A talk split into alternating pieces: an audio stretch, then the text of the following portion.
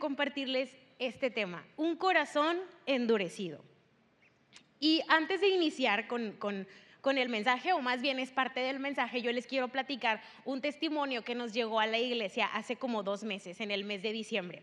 Y la verdad me encanta este testimonio porque tiene un final súper inesperado. Es un final así de esos de que dices, ¿qué? ¿Cómo puede haber pasado eso? ¿No? Y se los voy a platicar, está bien bonito. Y dice, eh, quiero agradecer a Dios por lo que me sucedió el lunes saliendo de Ede. En el camino de regreso a casa se me acerca un carro con tres hombres a bordo en donde una de las personas me mostró un arma. Me pedía que le mostrara una identificación y le diera cosas. La situación, a pesar de todo, pues fue calmada. claro, ¿verdad? Si te van a, si te están ahí mostrando una pistola, pues, pues yo creo que eh, nada más el puro hecho a uno lo paraliza, ¿no? Pero dice que la situación fue calmada. En el momento en el que le di mi celular con una alabanza que venía escuchando en ese momento y le dije que Dios les bendiga en su camino, la persona que tomó el celular me hizo repetirle lo mismo un par de veces.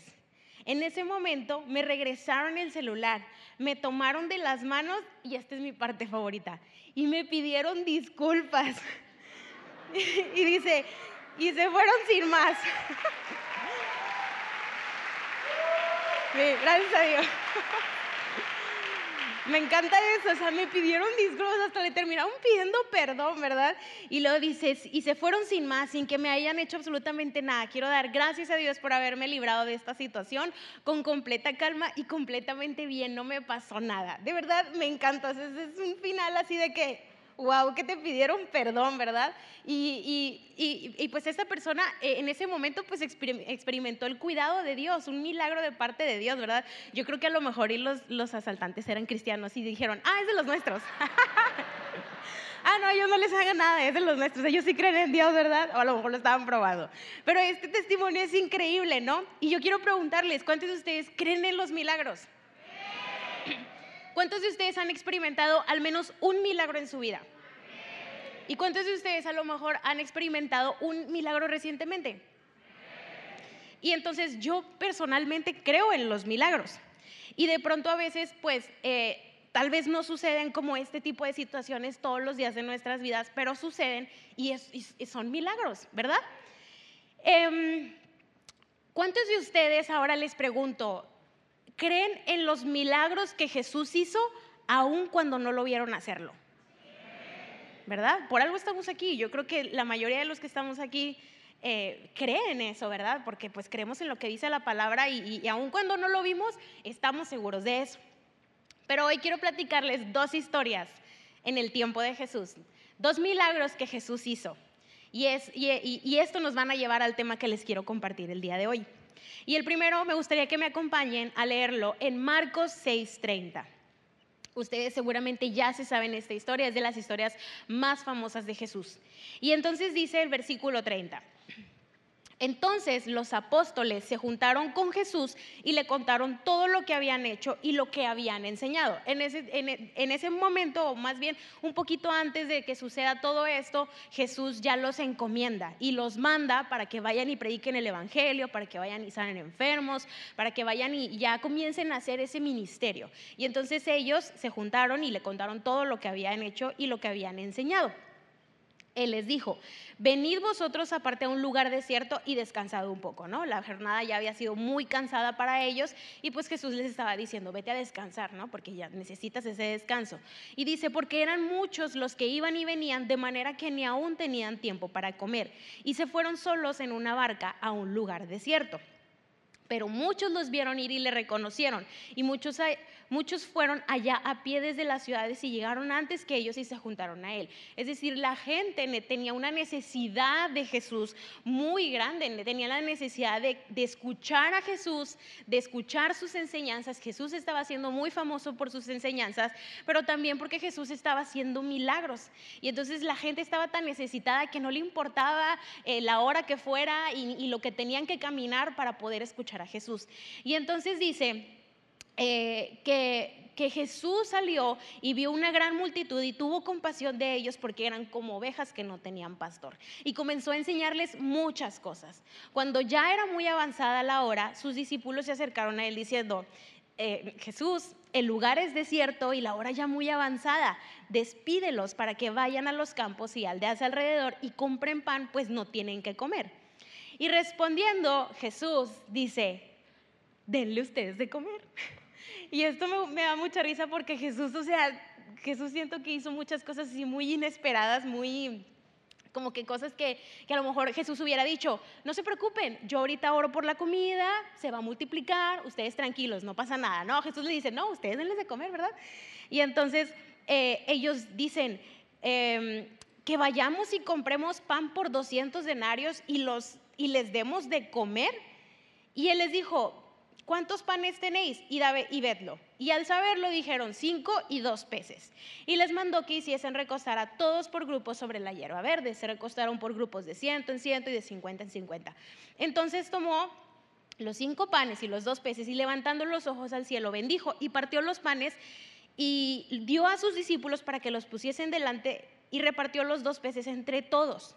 Y escuchen, dice, comieron todos y se saciaron. Y recogieron de los pedazos doce cestas llenas y de lo que sobró de los peces. Y los que comieron eran cinco mil hombres. Y hay otro libro que dice que eran cinco mil hombres sin contar hombres y mujeres. Entonces todavía la cantidad era mayor a, cinco mil personas. Y, y como en resumen de lo que acabamos de leer, pues eh, Jesús eh, tuvo tanta compasión de la gente que, la gente estaba tan hambrienta, pues no, de hecho no estaba hambrienta físicamente, o sea, estaba hambrienta espiritualmente, pero pues aún así tenían esa necesidad y Jesús tuvo esa compasión y como les digo, o sea, Jesús todavía se atreve a decir, pues denle de comer ustedes, pues a ver qué se les ocurre, no, vayan y busquen algo, ¿verdad? Y, ahí los discípulos en aprietos, ¿verdad? ¿Qué, ¿Qué, les damos? ¿Qué les damos? No tenemos nada. Y, incluso en otra versión dice eh, que los discípulos le responden, tendríamos que trabajar durante meses para ganar suficiente para comprar comida para toda esa gente. O sea, ellos estaban así como que impactados por lo que Jesús les acababa de pedir. Y, bueno, ya sucede este milagro, Jesús eh, consigue esa comida y Jesús la multiplica. Yo siempre me, cuando leía esto como que me imaginaba, a ver, me imagino la escena, ¿cómo, cómo fue que sucedió? ¿no? De pronto así me imaginaba que, estaba cayendo pan del cielo y los peces y ahí estaban golpeando a todos, ah, ahí estaban tratando de esquivar los, la comida o de repente que estaba, no sé, lo pusieron en una canasta. Digo, yo no sé ustedes cómo se lo han imaginado. Esas son las maneras en las que yo me lo he imaginado, que estaban en la, canasta y luego de repente en la canasta empezaron así a brotar y así, ¿verdad? Yo me lo imaginaba de esa manera. Em, pero eh, en, otra versión, bueno, ya un día leyendo este mismo versículo, en otra versión, eh, leí algo de que, más bien cómo fue lo que sucedió, ¿verdad? Digo, no, eh, no, no, estuve ahí, ¿verdad? No les a decir con toda seguridad, pero esto fue lo que sucedió. Y dice que eh, de esos mismos panes y de esos mismos pescados partían trozos, iban partiendo trocitos e iban distribuyendo una porción a cada uno. Y por más que lo partían y por más que iban ahí terminando el pan o, o, iban repartiendo el pan, no se terminaba. O sea, es como, visualicen esto, es como si yo trajera ahorita un pan, no sé, de este tamaño y yo me pongo a, ver del primero y empiezo a repartir uno por uno, por uno, por uno, y de ese pan le doy de comer a todos, ¿no? Pues miren, si me preguntan así como que, pero es que eso es imposible, pues es que por eso fue un milagro. Y entonces esto es algo muy parecido a lo que sucedió en, en una historia en, en, Segunda de Reyes, y les, eh, les invito a que me acompañen a leerlo. Dice Segunda de Reyes 4, versículo 1. Cierto día, la viuda de un miembro del grupo de profetas fue a ver a Eliseo y clamó, mi esposo quien te servía ha muerto y tú sabes cuánto él temía al Señor, pero ahora ha venido un acreedor y me amenaza con llevarse a mis dos hijos como esclavos. ¿Cómo puedo ayudarte? preguntó Eliseo. Dime, ¿qué tienes en tu casa? No tengo nada, solo un frasco de aceite de oliva, contestó ella. Entonces Eliseo le dijo, pídeles a tus amigos y vecinos que te presten todas las jarras vacías que puedan. Y dice, luego ve a tu casa con tus hijos y cierra la puerta. Vierte en las jarras el aceite de oliva que tienes en tu frasco y cuando se llenen, ponlas a un lado. Entonces ella hizo lo que se le indicó.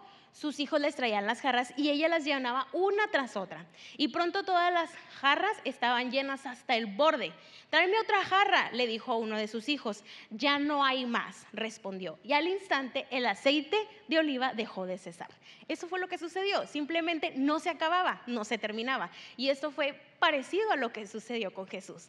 Em, lo que me gusta mucho de la diferencia entre estas dos historias son como cosas muy parecidas eh, en lo que sucede. Al final esta mujer con todo lo que... Eh, con todas las vasijas que llenó de aceite, pudo pagar como las deudas de su esposo y así ya no se iban a llevar a sus hijos como esclavos. Entonces, si de repente alguien les pide unas jarras, pues dénselas, ¿eh? porque luego a lo mejor ella tiene una deuda que pagar. Eh, y, pero la diferencia más bonita de esta historia es que, pues claro, en las dos sucedió un milagro, ¿verdad? No cesó, no, no cesaba la comida, no cesaba el aceite. Pero en, el, en la historia de la viuda, el aceite dejó de cesar, simplemente como que, mm, chorrito, se terminó, ¿verdad? Pero en la historia de Jesús, la comida sobró. Y eso, eso es increíble porque aún Jesús después de que todavía reparte a todo el mundo, dice, bueno, pues que sobre para el que quiera más, ¿verdad? Y esa es la manera tan generosa en la que Dios hace milagros en nuestras vidas. Y luego, eh, después de ese suceso, después de que Jesús hace este milagro tan grande de alimentar a más de 5 mil personas, eh, sucede otra cosa, muy, muy, eh, de hecho está seguido, esas, esas dos historias están seguidas. Y dice Marcos 6, 45 al versículo 52. Enseguida eh, hizo a sus discípulos entrar a la barca e ir delante de él a Bethsaida en la otra ribera, entre tanto que él despedía a la multitud. Y después que los hubo despedido, se fue al monte a orar. Y al venir la noche, la barca estaba en medio del mar y él solo en tierra.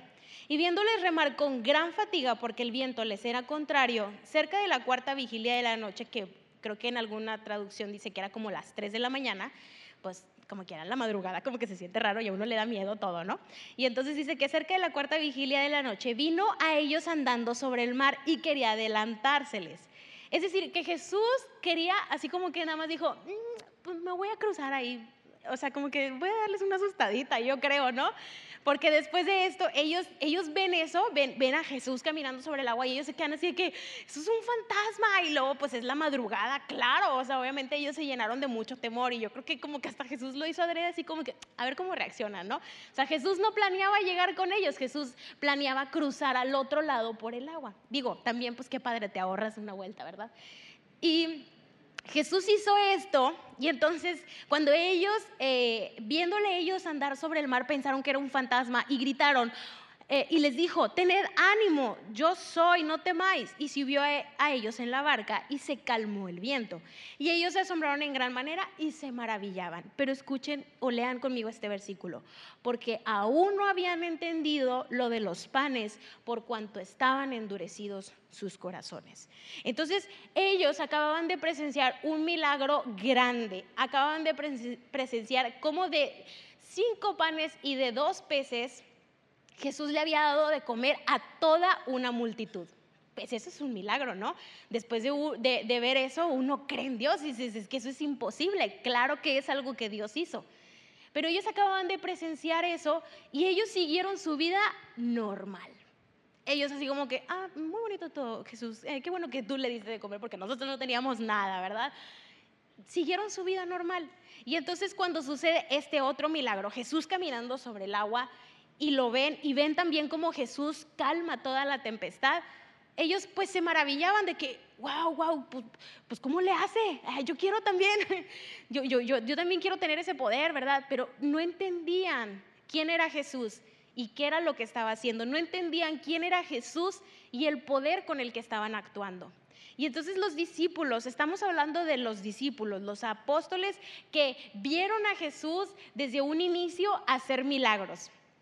Personas que Dios les había llamado para que lo siguieran y que ellos habían dejado todo y dijeron, sí, yo voy a seguir a Jesús. Y vieron a Jesús sanando enfermos, eh, eh, echando fuera demonios, vieron a Jesús eh, enseñando y hicieron muchas cosas, vieron hacer a Jesús muchas cosas, pero a pesar de todo lo que habían visto, sus corazones seguían endurecidos y ellos seguían sin tener esa revelación de quién era Jesús de que Jesús era el Hijo de Dios. Y así como los, eh, así como los discípulos nosotros vemos y escuchamos cómo Jesús obra en la vida de muchas personas, los milagros que Jesús hace todos los días, todos, eh, todas las reuniones que, eh, que, estamos aquí, como cuando escuchamos esos testimonios y aún así podemos seguir con el corazón demasiado endurecido para comprenderlo. Ahorita yo les acabo de compartir un testimonio y la mayoría se gozó de que, wow, sí, qué increíble, pero yo creo que uno que otro ahí que se quedó así, está bien, qué chido, qué padre que, no te asaltaron y que te pidieron perdón, ¿verdad? Esa fue mi parte favorita, de verdad. Y, y, podemos tener un corazón demasiado endurecido para ver lo que Dios está haciendo. ¿Y qué es un corazón endurecido? Yo creo que un corazón endurecido pueden ser muchas cosas porque cada uno de nosotros ha vivido diferentes circunstancias que nos han llevado o nos han moldeado a lo que somos el día de hoy y que evidentemente, pues esas situaciones eh, que, pudieron haber sido malas, pues endurecieron nuestro corazón, ¿verdad? Que cada uno ha vivido cosas distintas, pero hay algunas eh, como características muy comunes, yo creo que entre todos, y hoy se las quiero compartir de lo que es un corazón endurecido. Lo primero es que un corazón endurecido puede ser poca fe, ¿verdad? Eh, yo creo que la mayoría de los que estamos aquí tenemos, aunque sea un poquito de fe. ¿Por qué? Porque estamos aquí. Es un domingo que pudiéramos estar tal vez en otro lado, pero estamos, pues, creemos en Dios y, Dios nos habla y, esa pequeña fe, o a lo mejor algunos de ustedes tienen mucha fe, pero aún yo estoy segura que pues aquí hay como todos tipos de fe y aún la más pequeña, pues todos estamos aquí, ¿verdad? Pero de pronto nuestra poca fe el no creerle más a Dios, el no creer que Dios puede hacer más, nos impide ver lo que Dios está haciendo, nos impide ver cómo Dios obra en la vida de las personas. Y justamente este mismo pasaje que les acabo de compartir, cuando Jesús camina sobre el agua, en otro, en otro libro, de hecho es muy padre que cuando ustedes, yo les recomiendo que si ustedes leen una historia de Jesús, sobre todo los evangelios, traten de buscar como la otra parte, ¿no? La otra parte que es de cómo lo menciona en diferentes evangelios. De pronto ustedes dicen, hombres, van a terminar más confundidos porque como que de repente uno dice una cosa y otro dice otra cosa. Pero no es que se contradiga, simplemente que ahí como que a veces eh, se varían los nombres, varían algunas cosas, pero el hacer esto pues como que nos da más detalles de lo que sucedió. Y entonces en otro libro continúa la historia. En Marcos ahí termina, pero en otro libro continúa la historia y es cuando Pedro camina sobre el agua. Y justamente quiero que me acompañen a leer Mateo 14, 28, 33. Despuésito de eso que Jesús ya, este, que Jesús está caminando sobre el agua, dice, entonces eh, pues Jesús les dice, no, no tengan miedo, soy yo. Y Jesús ahí todavía caminando sobre el agua, ¿verdad? Ay, no, Jesús, o sea, pues todavía me da miedo. Y entonces dice, entonces le respondió Pedro y dijo, eh, Señor, si eres tú, manda que yo vaya a ti sobre las aguas. Y dice Jesús, pues ven, sí, vente, vente. Y descendiendo Pedro de la barca, andaba sobre las aguas para ir a Jesús. Pero al ver el fuerte viento tuvo miedo y comenzando a hundirse dio voces diciendo, Señor, sálvame. Al momento Jesús extendiendo la mano, asió de él y le dijo, hombre de poca fe, ¿por qué dudaste? Y cuando ellos subieron de la barca, se calmó el viento. Y entonces dice, entonces los que estaban en la barca vinieron y le adoraron diciendo, verdaderamente eres hijo de Dios. Yo creo que Jesús había demostrado que era hijo de Dios desde el momento en el que alimentó a cinco mil personas, ¿cierto? Pero a lo mejor ellos no lo habían visto. Y aquí Pedro tuvo fe para caminar sobre el agua, ¿verdad? Tuvo, aunque sea un poquito de fe para bajarse de la barca. Bueno, para empezar tuvo fe para decirle, dime que yo vaya y yo, y yo camino sobre el agua. O sea, digo, ¿quién le pide eso a Jesús, verdad? Si no está seguro de que sí vas a andar sobre el agua. Pero Pedro se atrevió y dijo, si tú dices que yo vaya, yo voy. Y Jesús le dijo, sí, vente, vente de una vez. Y, y, Pedro tuvo esa fe para, para bajarse de la barca y comenzar a andar. Pero aquí, ¿por qué entonces Jesús le dice, hombre de poca fe? ¿Por qué? Porque, porque Pedro ya estaba caminando sobre el agua porque Pedro ya había creído, ya tenía esa fe, ya estás ahí. Y aún en medio de la situación empiezas a ver todo lo que está a tu alrededor, las amenazas, que a lo mejor la situación no mejora o lo que sea, y entonces te desvaneces. Y, y pues Pedro estuvo a punto de ahogarse, Y Jesús le dice, hombre de poca fe, ya habías creído. ¿Por qué no seguiste creyendo? ¿Por qué dudaste? Y Pedro pudo haber seguido caminando sobre el agua y, después terminar y, posiblemente los dos juntos se hubieran ido y se hubieran cruzado hacia el otro lado y después de eso Pedro hubiera contado un súper testimonio de que yo caminé sobre el agua y así, ¿verdad? Y no, no lo hizo porque tuvo poca fe. Y su corazón estaba tan endurecido, como decía Marcos, que sus corazones estaban demasiado endurecidos para comprender quién era Jesús. Y posiblemente algunos de los que estamos aquí nos podamos identificar con eso. Tenemos fe, sí tenemos aunque sea un poquito de fe. Y dice la Biblia que con, un poquito de fe es suficiente, pero no tiene por qué quedarse en poquita fe. Tenemos que hacer crecer nuestra fe. Tenemos que incrementar nuestra fe para poder seguir caminando sobre el agua, ¿sí? No solamente para bajarnos de la barca y empezar a caminar con Jesús, sino para continuar todo nuestro camino con Jesús. Necesitamos fe porque el camino es largo y porque las amenazas son muchas. Y tenemos que seguir caminando y caminando y que nuestra fe vaya incrementando y vaya aumentándose para que no nos hundamos. Em, por otro lado, este, a lo mejor, bueno, eh, eh, manteniéndome un poco en este punto, posiblemente este sea tu caso y posiblemente estás esperando a que las cosas estén como todo en control y, todo esté completamente bien para que puedas comenzar a caminar con Jesús y no, o sea, en este caso, o lo que nos ilustra esta historia es que Pedro caminó sobre en medio de una tempestad. Y esa es la fe que nosotros tenemos en Jesús, en que a lo mejor la situación alrededor está muy difícil, pero podemos seguir caminando porque Jesús es quien nos ayuda a caminar, ¿verdad? Pedro no lo hubiera podido hacer solo. Y fue porque Jesús le dijo, ven. Y él fue y él creyó, pero, pero, pero su fe no fue suficiente para mantenerse sobre las aguas. Entonces, un endurecido, un corazón, perdón, endurecido puede ser poca fe, tener no, no, no, lo suficiente. Y a lo mejor ya lograste algo, pero todavía te falta. Y, y, y, a lo mejor esa poca fe que no has sabido o no has logrado incrementarla, pues te impide que tú puedas ver los milagros de Dios. Por otro lado, un corazón endurecido puede ser una expectativa diferente de Dios. ¿Qué quiere decir esto? Que esperamos que, Dios haga las cosas de cierta manera, a, a nuestro tiempo, a nuestro gusto, y cuando Dios lo hace, pero no lo hace de esa manera, pues no lo aceptamos, decimos, Mm, o sea, es que sí, gracias Dios, pero es que yo no quería que lo hicieras así, ¿verdad? O sea, de que, ah, pues sí, muchas gracias por el milagro, Señor, pero es que mm, le hubieras agregado un poquito esto, ¿no? Algo así, ¿no? Todavía como que poniéndonos un poquito más exigentes con Dios de que haga las cosas a nuestra manera.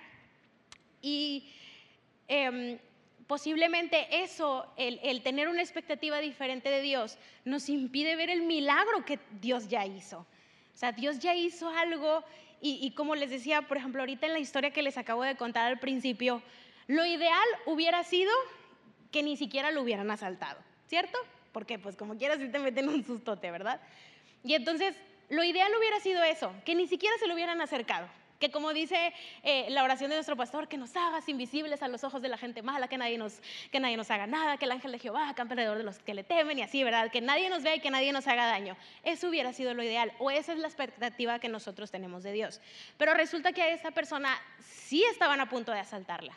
Y entonces el milagro fue que a pesar de que la iban a asaltar, pues resulta que los, los asaltantes se arrepintieron y dijeron, no, sabes que siempre no, perdónanos por asaltarte, ¿verdad? Y entonces imagínense que esta persona dijera, ay Señor, no, es que, pues sí, muchas gracias, no me pasó nada, pero ¿y el susto quién me lo quita? ¿Verdad? Ay Señor, pues sí, muchas gracias, pero ahora ya no voy a volver a salir nunca de mi casa porque qué miedo. ¿Verdad?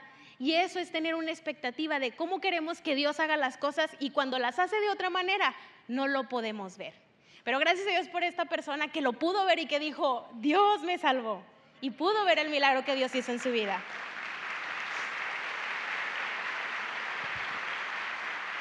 Y precisamente cuando Jesús vino a la tierra era un tiempo en donde el pueblo de Israel estaba bajo la opresión romana y ellos esperaban que el Mesías fuera un guerrero, fuera una persona que los fuera a libertar de, del gobierno romano, que, que, pues, que ahora ellos pudieran vivir en esa libertad y que pudieran volver a ser el, el poderoso pueblo de Israel que eran antes, ¿no? En los tiempos antiguos. Y eso era lo que ellos esperaban de Jesús. Pero cuando Jesús llega y hace las cosas completamente distintas, deciden no creer en Jesús y se pierden de los milagros que Jesús hizo en la tierra porque su expectativa era diferente. Peor aún, se perdieron de la salvación que Jesús les venía a traer. Porque Jesús no venía a establecer un reino terrenal, Jesús venía a establecer un reino espiritual. Y entonces ellos pensaban, no, sí, el Mesías va a llegar con su caballo y va a llegar con su espada y ay, nos va a defender de los romanos, ¿no? Y resulta que Jesús dice todo lo contrario y Jesús dice, eh, ora por tus enemigos, bendice a los que te maldicen. Pero ¿cómo tú nos ibas a salvar de la opresión romana? ¿Nos ibas a salvar de la gente mala? ¿Por qué nos dices que ahora los tenemos que bendecir? No, claro que no. Y aún con todo lo que Jesús les pedía. O sea, Jesús pide cosas contrarias. Yo me he dado cuenta cuando Jesús, cuando leo las historias de Jesús, Jesús pide algo completamente contrario. Claro, porque pues es nuestra naturaleza contra la de Jesús. Y obviamente Jesús es demasiado, ve más allá, ¿verdad? Ve cómo las cosas trascienden. Em, y, y ese corazón endurecido por tener una expectativa de Dios nos impide ver ese milagro justamente, ay, es que ya no tengo tiempo, pero se los quiero contar. Y se los cuento bien rápido. al cabo que el pastor también siempre se tarda bastante. Ya están acostumbrados. No, no se crean. No me digan. Y, se los cuento así súper, súper rápido porque la verdad todavía traigo otros puntos. Pero me acuerdo mucho ahorita que estaba mencionándoles esto cuando Jesús dice, bendigan a sus enemigos, eh, eh, bendigan a los que los maldicen, háganles bien a las personas que les hacen daño. Me acordé, justamente en este momento me acordé de un testimonio de una misionera que ha venido a la iglesia que se llama Sara Michalski. Eh, y ella una vez en una ocasión platicó, pues ellos como misioneros traficaban Biblias, bueno, traficaban, suena feo, ¿verdad? Pero vaya, llevaban Biblias a Rusia, pues en ese tiempo la Rusia comunista, era un tráfico bueno. Eh, este, y entonces e, ellos llevaban esas Biblias a Rusia, ¿verdad? En ese tiempo Rusia estaba el comunismo en Rusia y entonces, pues obviamente todo esto estaba prohibido y ellos iban a Rusia para llevar estas Biblias. Y entonces dice, o también a China, perdón, eh, algunos de estos dos países, no me acuerdo, pero los eran comunistas. Este, y entonces llegaron a como a la frontera o a la, parte pues, para, cruzar el país. Y entonces, pues en, todo, en, la mayor parte de los, de los testimonios, pues cuentan que los, que los agentes, los policías no veían nada, o sea, como que pasaban de largo con las Biblias. Pero en una ocasión sí lo vieron. Y en esa ocasión ellos vieron las Biblias y obviamente los detuvieron. Y entonces cuando los detienen, pues los separan, los empiezan a interrogar. Y ella cuenta que, le, que la estaba interrogando una mujer policía y que ella pues em, la humilló mucho, la, la desvistió, la comenzó a golpear, por todo, pues por, por esto, ¿verdad? Tratando también de interrogarla y de sacarle la información. Y entonces dice Sara que ella se sentía súper humillada y que incluso así como que la aventaba contra la pared y todo, y que en ese momento sintió que el Espíritu Santo le dijo, dile que la amo. Y ella y Sara dijo, ¿cómo le voy a decir eso? Me está humillando, mira lo que me está haciendo. Y le dice, dile que la amo. Y entonces en ese momento ella dice, Dios dice que te ama. Y, y esa mujer en ese momento pues se paralizó y comenzó a llorar y ella cuenta el testimonio de cómo esta mujer terminó convirtiéndose y, y que ahora era una pastora. O sea, increíble, ¿no? Y me pareció un testimonio muy hermoso porque obviamente la expectativa es que, que como les decía ahorita, pues que no vean las Biblias, que no se den cuenta que estamos, que estamos eh, mandando estas Biblias, eso es lo ideal. Pero resulta que aún en, lo que parece que lo que parece malo, lo que parece como que, ay, no, ya la situación se puso difícil, aún ahí Dios transforma la situación. Y siento que el milagro es aún mayor, ¿cierto? Porque si a lo mejor ellos hubieran pasado de largo y no se hubieran dado cuenta de que esas Biblias estaban ahí, esa mujer nunca hubiera conocido a Cristo. Y esa es la manera en la que el Señor piensa, es la manera en la que Dios ve, Dios, Dios no ve, Dios no solamente nos ve a nosotros, Dios ve a las personas que están a nuestro alrededor. Así que un corazón endurecido nos puede impedir ver la gloria de Dios. un corazón endurecido como lo es tener una expectativa diferente de Dios, nos impide ver las maneras tan tan locas, tan extraordinarias, tan increíbles, tan diferentes en la que Dios obra, pero que de verdad siempre nos deja con la boca abierta, ¿no?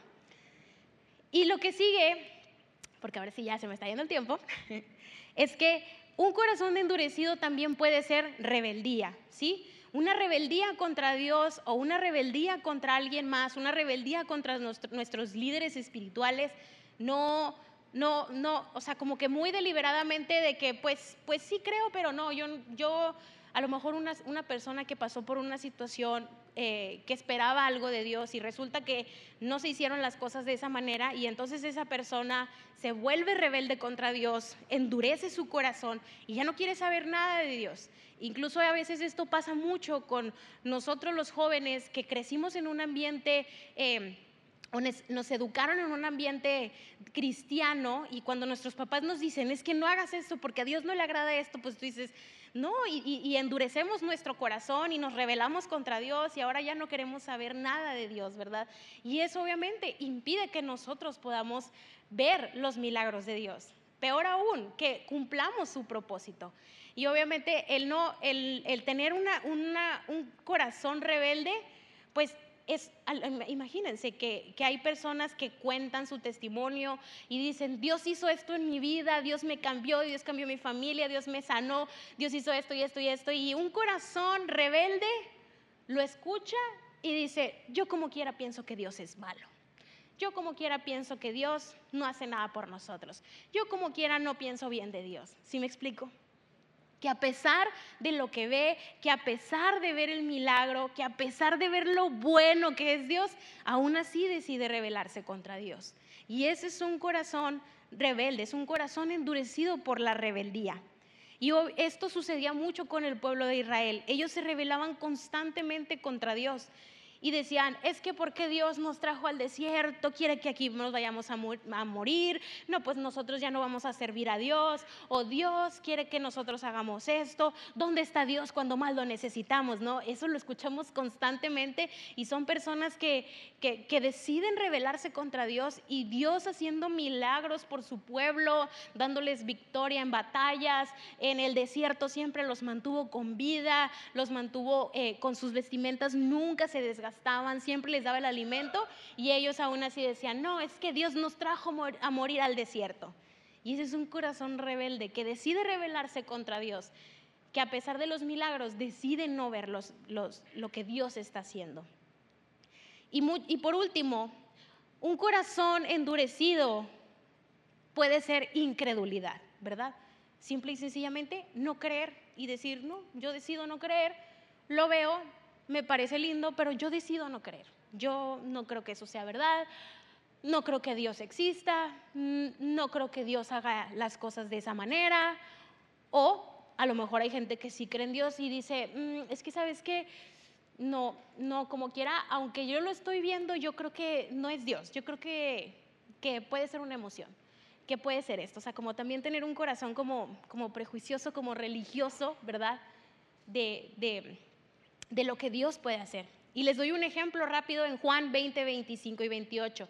Y en este ejemplo, bueno, en esta historia, Jesús acababa de resucitar y Jesús se comenzó a aparecer a sus discípulos. Ellos, créanme que el corazón a lo mejor estaba tan endurecido que todavía seguían sin ver que Jesús había resucitado. Y entonces Jesús resucita y se comienza a aparecer a algunos de sus discípulos.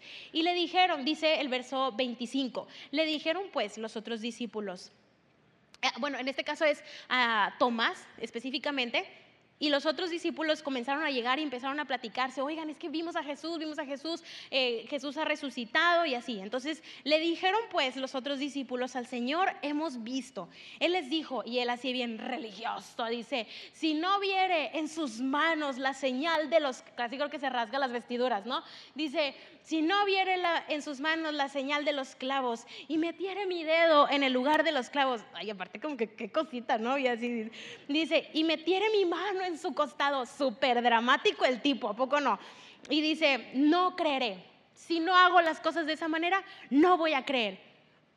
Tomás, el discípulo de Jesús, Jesús ya les había dicho a sus discípulos que él iba a resucitar. Jesús ya les había dicho, al tercer día voy a resucitar lo voy a hacer. Y aún así el tipo decide no creer, porque dice, si no hago esto medio extraño y si no meto mi mano en su costado, no voy a creer.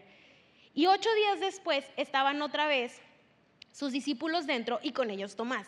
Luego Jesús estando las puertas cerradas y se puso, eh, llegó Jesús, perdón, estando las puertas cerradas y se puso en medio y les dijo, pasa a vosotros. Luego volteó a Tomás, Tomás, y le dice, pon aquí tu dedo, ándale, así me encanta Jesús, sinceramente me encanta Jesús. Ándale, Tomás, pon aquí tu dedo y mira mis manos y acerca tu mano, ándale, métela en mi costado. No, no sé si le dijo así, ¿verdad? Pero yo creo que a lo mejor, y sí, como que, bueno, ándale, a ver, ándale, me estás poniendo a prueba, ¿no? Casi creo. Y dice, métela en mi costado y no seas incrédulo, sino creyente. Entonces Tomás respondió y le dijo, Señor mío, Dios mío. Y Jesús de que, bueno, sí, Tomás, es que sí te pasaste, Tomás. ¿Por qué pediste eso, Tomás? Y aquí, aquí se me fue el versículo, pero creo que es el siguiente versículo, me lo pueden poner el 29, porque aquí no lo anoté. ¿Sí está? Ah, bueno, es que no lo buscaron. Pero creo que en el siguiente versículo, mientras lo buscan, dice, verso 29, 30, será el 30, para leérselos bien. Después de esto, Jesús le dice algo a Tomás. Y esto es algo que cuando yo lo leo, pues como que me da mucha esperanza. ¿Sí está? El siguiente. Perdón, yo no lo puse, yo no lo puse. Es que es el 30, se me hace que ese es el 30. Ahí sí no le echen la culpa a los de medios, esa sí fui yo. ¿eh? Y dice, eh, no, se me hace que no.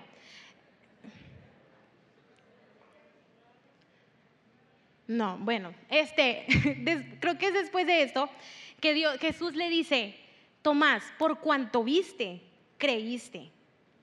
Porque viste, creíste, pero bienaventurados son los que no viendo, creyeron. Ahí está, 31. Era el 31. Dice, porque me has visto, Tomás, creíste. Bienaventurados los que no vieron y creyeron. Y hoy tú y yo somos ese grupo de personas que no vieron y han creído.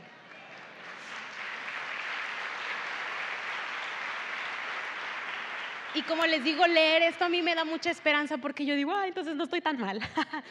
como que no, así el, Tomás, aún a pesar de, ver a Jesús, y, la, verdad es que la historia de los discípulos siempre es como para nuestra enseñanza, como para también entender pues que somos humanos, ¿verdad? Y que batallamos. Y, y leer esto de que, ay, o sea, qué increíble que a pesar de que no hemos visto a Jesús, hemos decidido creer y Jesús nos llama bienaventurados. Así que tener un corazón endurecido por, por, la incredulidad, pues evidentemente nos impide ver milagros, nos impide ver lo que Jesús hace en la vida de las personas.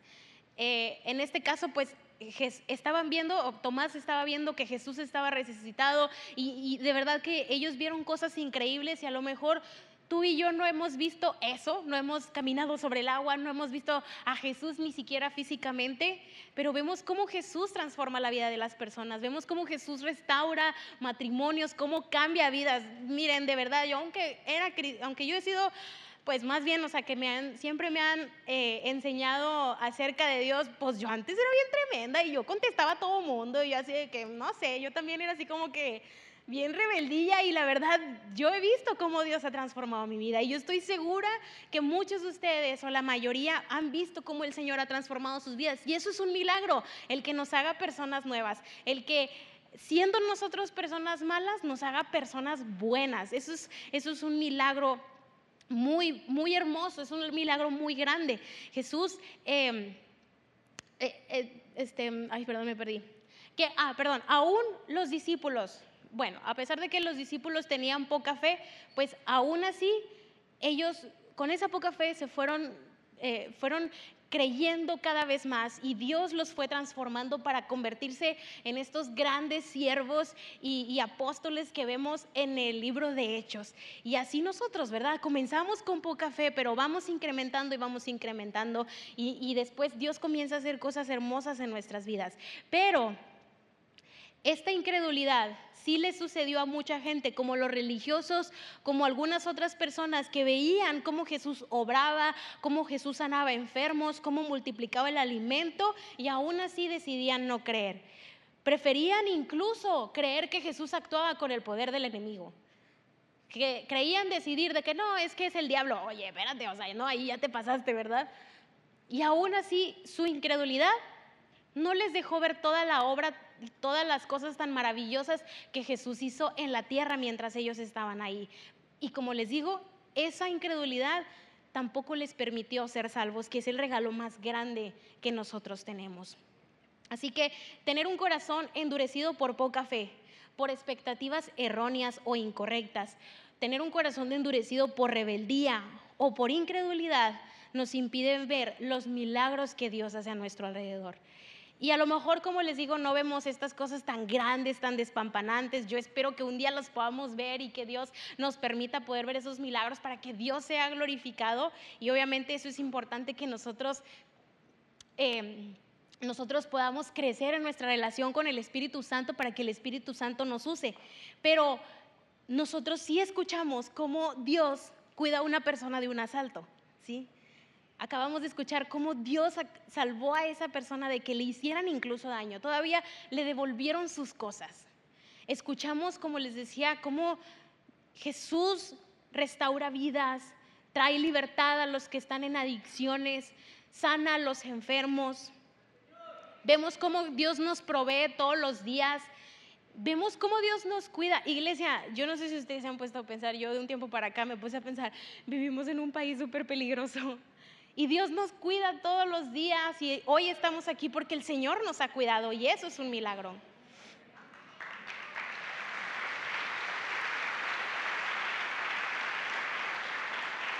Incluso, y les voy a platicar otros dos testimonios que justamente son el día de hoy. Ya escuchamos el primero, el primero estaba muy bonito. Y les voy a platicar otro testimonio que dice, a finales del 2021, para que vean lo que Dios sigue haciendo el día de hoy, me salió un afta en mi, en mi encía derecha. Fui a varios médicos porque no se me quitaba. Decían que era un fuego labial. Pasaban los días y nada. El dolor en la boca era insoportable. No podía comer y bajé de peso. Fui a, fui a mi clínica INS, me mandaron con un especialista empezaron a realizarme muchos estudios.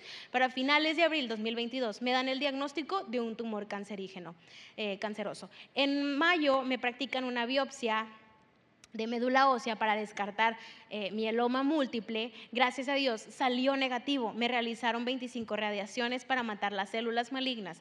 En octubre me realicé estudios para ver resultados de las radiaciones y todo salió bien. En enero de 2023 me volvieron a hacer más estudios y no hay rastros de cáncer en mi cuerpo. Ahora en marzo me tocan más estudios, pero confío plenamente en Dios que todo saldrá bien. En todo este proceso Dios ha estado conmigo y nunca perdí mi fe pasó una situación difícil.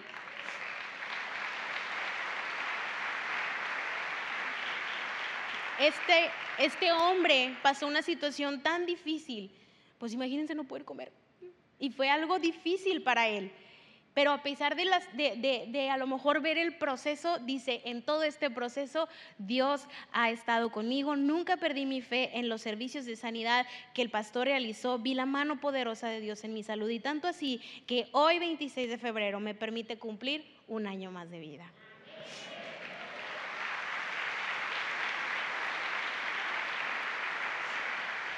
Y este hermano nos dice, Dios... Eh, No, nunca dejen de confiar en, nunca dejen de confiar en Él y en su perfecta voluntad. Si Dios lo hizo conmigo, también lo puede hacer contigo. Y otro testimonio dice: Le doy gracias a Dios por el milagro que Dios hizo en la vida de mi sobrina. La operaron del corazón y del intestino, lo tenía roto, pero para la gloria de Dios ella está sana. Duró dos meses en medio del hospital y ahora está en casa, gracias a Dios. Y todos los días vemos estos milagros. Pero si nosotros tenemos un corazón endurecido, dejamos de sorprendernos dejamos de darle gracias a Dios por lo que está haciendo. A lo mejor y ya hasta nos acostumbramos a escucharlo, y no debemos de acostumbrarnos de escuchar los milagros que Dios hace en las vidas de las personas. No nos dejemos de sorprender cuando una persona que viene completamente perdida viene y dice, Jesús vino y cambió mi vida, me transformó, salvó a mi familia. No nos dejemos de sorprender de eso. No endurezcamos nuestro corazón para dejar de ver los milagros de Dios.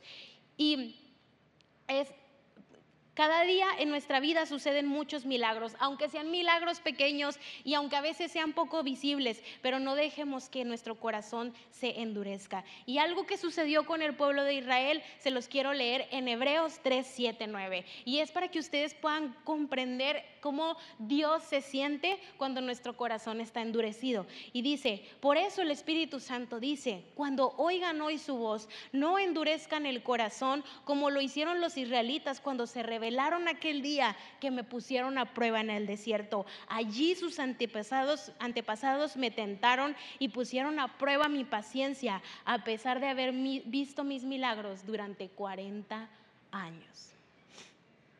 Y yo no sé cuánto tiempo tengas en Dios, si tienes muchos años o si tienes poco, pero a lo mejor el, el, el acostumbrarnos el tener un corazón endurecido nos impide ver lo que Dios está haciendo, nos impide ver que Dios sigue salvando, que Dios sigue obrando, que Dios sigue restaurando, que Dios sigue haciendo cosas increíbles. Y el simple hecho de que cada día nos despertemos y podamos regresar a nuestra casa es porque Dios estuvo con nosotros. Entonces, el día de hoy yo les invito a que no perdamos esa ese corazón sensible a los milagros de Dios, a que no perdamos como esta sorpresa, esta manera de sorprendernos de lo que Dios hace en la vida de las personas. No endurezcamos nuestro corazón, no nos dejemos de sorprender. Y muy, muy rápido les platico que hace, bueno, ¿cuántos de ustedes sufrieron cuando no hubo agua? Levante la mano el que dijo, yo sufrí de verdad esa vez. Fue, un, fue una cosa muy triste. Y yo recuerdo que cuando el año pasado nos dijeron que, que así de, de, pronto ahí de la nada nos dijeron, oigan, se están acabando, se está acabando el agua en las presas, ya no va a haber agua, a ver cómo le hacen, casi creo, ¿no? Y, y, pues nosotros en el grupo de jóvenes dijimos, pues vamos a orar, vamos a orar, vamos a pedirle al Señor que hubo un milagro, que ahí, que Dios haga llover. Y entonces nos fuimos ahí todos, ahí 120 chavos, y llegamos a la presa de la boca y pues sí, la presa estaba seca prácticamente. Y entonces nosotros comenzamos a orar y yo veía, yo iba con una esperanza así de que sí, el Señor va a hacer llover. Y yo veía así la nubecita ahí arriba y yo me veía como Elías, Señor, esa lluviecita se va a, esa, esa nubecita se va a convertir en lluvia abundante, ¿no? Y yo así ya me veía así como que, ah, sí, Señor, mientras estamos aquí reunidos, tú vas a hacer caer el agua y así, ¿no? Increíble. Y pues, ¿qué creen? Que no sucedió. Nada de eso sucedió y nos convertimos en el asme reír de las redes sociales y ya no nos bajaban de un chorro de cosas y se burlaron de nosotros y yo estaba así como que tan pues tan sorprendida porque yo decía, "Señor, tuvimos tanta fe para ir y no sucedió y mira cómo la gente se burla de nosotros." Y luego yo decía, "Bueno, el Señor no lo va a hacer ahorita, pero el Señor lo va a hacer pronto." Y así yo y, yo le decía, "Señor, pues como esas personas no creyeron, pues que se venga el agua y que se les inunde la casa para que se les quite, ¿no?"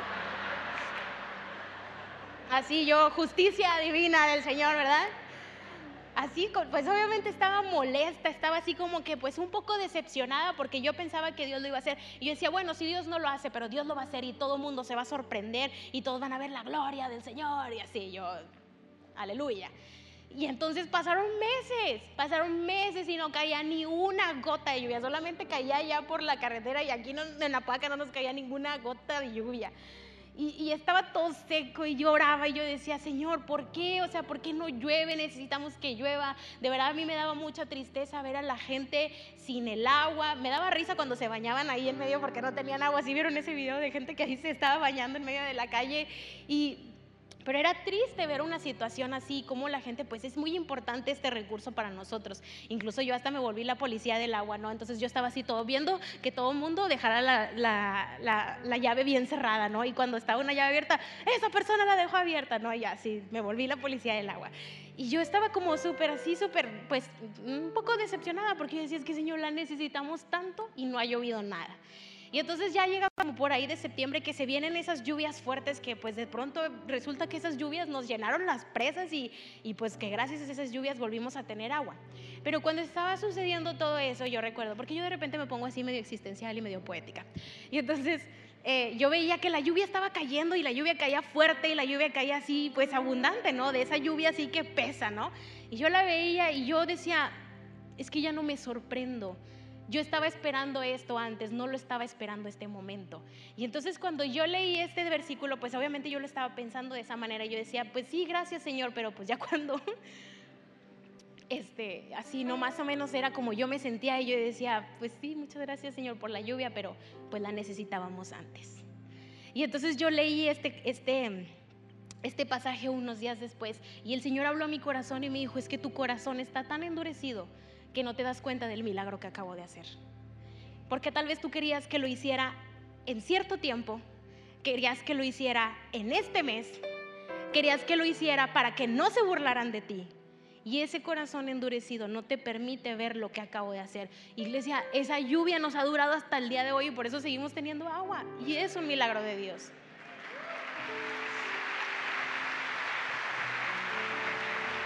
Y yo creo eso fue algo que, eh, que sucedió y yo creo que muchos de ustedes han vivido, están viviendo cosas y yo hoy les invito, y yo de verdad no quiero hacer menos su situación, porque yo sé que hay situaciones muy difíciles y sé que hay situaciones que nos cansan, que, que de verdad es muy difícil estar en la misma situación y no salir de eso.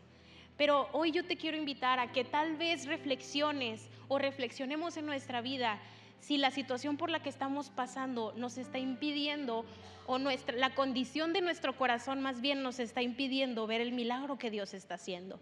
Ver el milagro que tal vez Dios no va a hacer ahorita, que va a hacer después, pero que tengamos un corazón lo suficientemente sensible para que cuando llegue ese milagro, para que cuando llegue esa respuesta podamos darnos cuenta del milagro que Dios hizo. ¿Sí?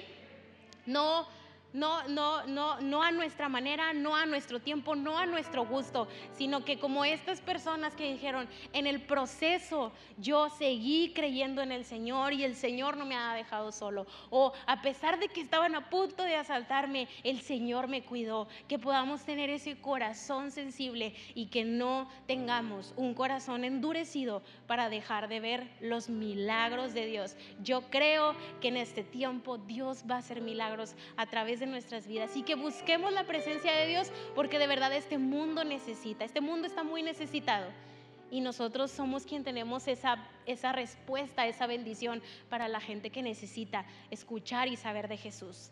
Y hay que contarlo, hay que contar las cosas que Dios hace en nuestras vidas y no hacer nada menos, aún lo que sea pequeño, aún lo poco, hay que contarlo porque aún en eso está Dios.